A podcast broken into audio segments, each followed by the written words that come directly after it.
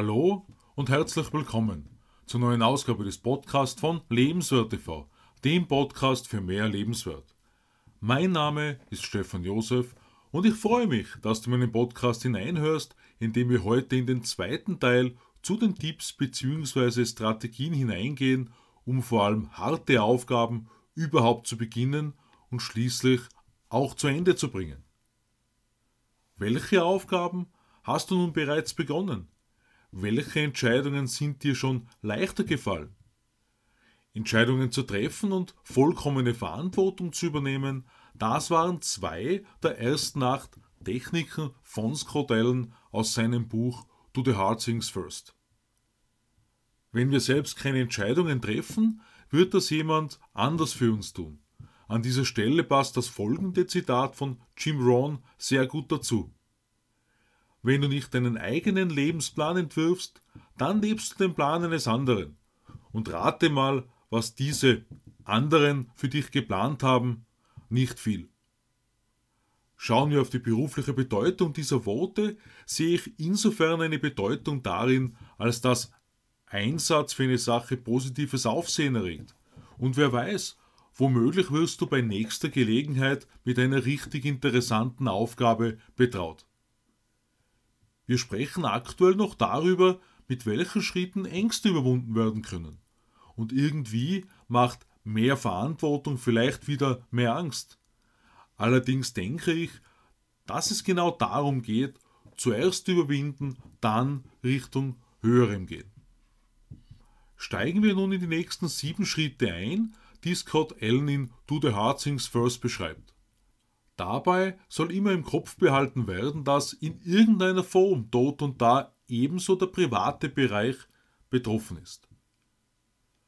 Den neunten Schritt habe ich äh, so verstanden, dass Offenes am selben Arbeitstag oder vor dem Wochenende noch abgeschlossen wird, um schließlich gedanklich davon befreit in die Freizeit gehen zu können.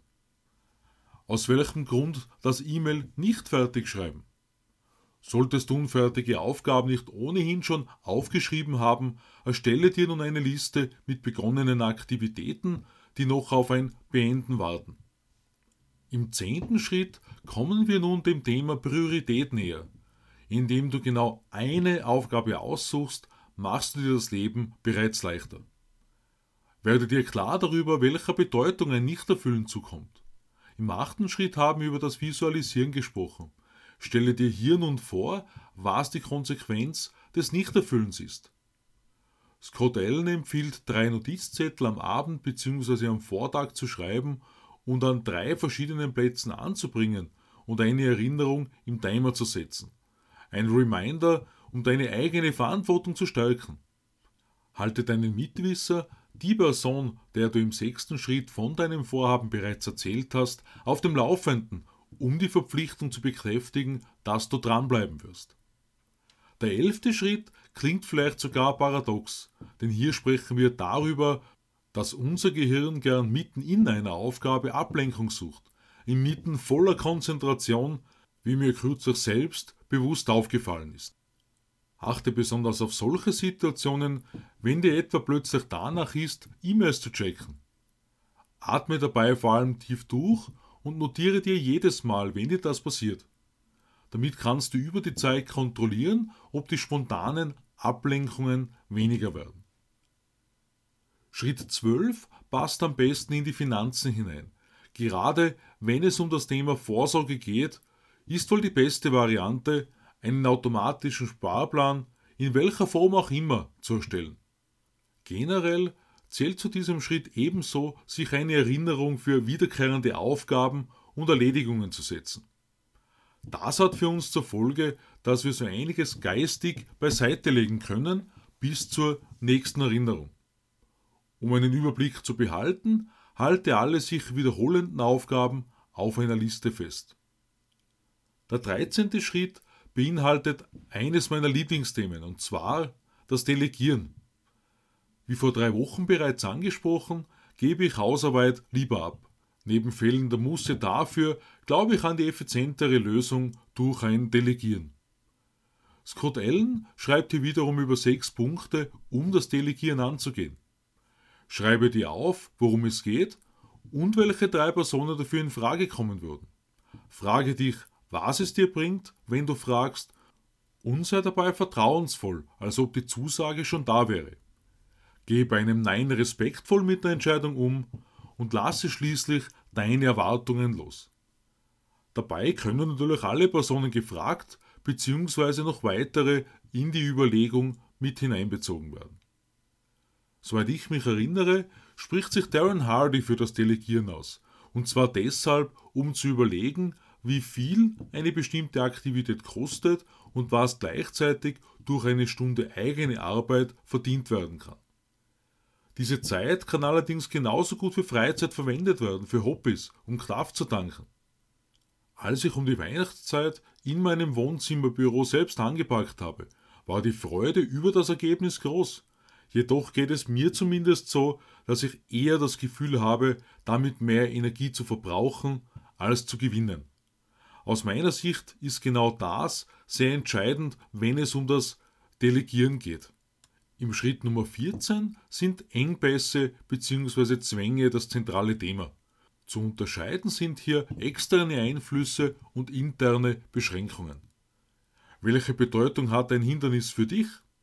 Fühlst du dich beispielsweise vor der Kamera nicht wohl oder fragst dich überhaupt so sehr, was passieren wird, wenn du handelst? Möglicherweise benötigst du Hilfe und tust besser daran, jemanden zu engagieren. Ganz allgemein ist hier ebenso der Gedanke, zu delegieren oder gegebenenfalls sogar zu eliminieren. Was hält dich also am meisten von der Aufgabe ab? Zeit, zu wenig Fokus, organisatorisches Chaos. Wie Scott Allen meint, werden Produktivität, Effizienz und Workflow verbessert, wenn du erst einmal weißt, woran du arbeiten musst. In Schritt Nummer 15 spricht der Autor Ziele näher an. Große Ziele wirken oft abschreckend, weil einfach so weit weg und zu wenig greifbar. Zerlege dein Ziel in Etappenziele und überlege dir in weiterer Folge, welche überschaubaren Aktivitäten du setzen kannst. Das erzeugt über die Zeit ein Momentum. Wenn du deine Liste zu deinem Ziel Nummer 1 geschrieben hast, fange mit dem einfachsten Schritt an. Womöglich denkst du dir nun, wie viele Listen soll ich denn noch schreiben? Wir sollen natürlich nicht Weltmeister im Listenschreiben werden, allerdings hilft so manche Liste enorm weiter und Niedergeschriebenes lässt sich vergleichsweise leicht abrufen. Wie du heute gesehen hast, greifen die einzelnen Punkte ineinander. Aus meiner Sicht sind einige Themen ganz einfach damit verbunden, in sich zu gehen und den Gründen für die Aufschieberitis auf die Spur zu kommen. Die Schritte 16 bis 22 schauen wir uns kommende Woche wieder in einem Überblick ebenso an. Ich freue mich auf den Abo meines Podcasts und lade dich ein, am Sonntag in mein neues Video auf Lebenswert TV hineinzuschauen. Mit der 250. Ausgabe von Lebenswert TV ist nun bereits seit dem vergangenen Sonntag ein weiterer Meilenstein in meiner Berufung geschafft. Bis zur kommenden Woche wünsche ich dir eine aufschlussreiche Zeit. Alles Liebe, Stefan Josef.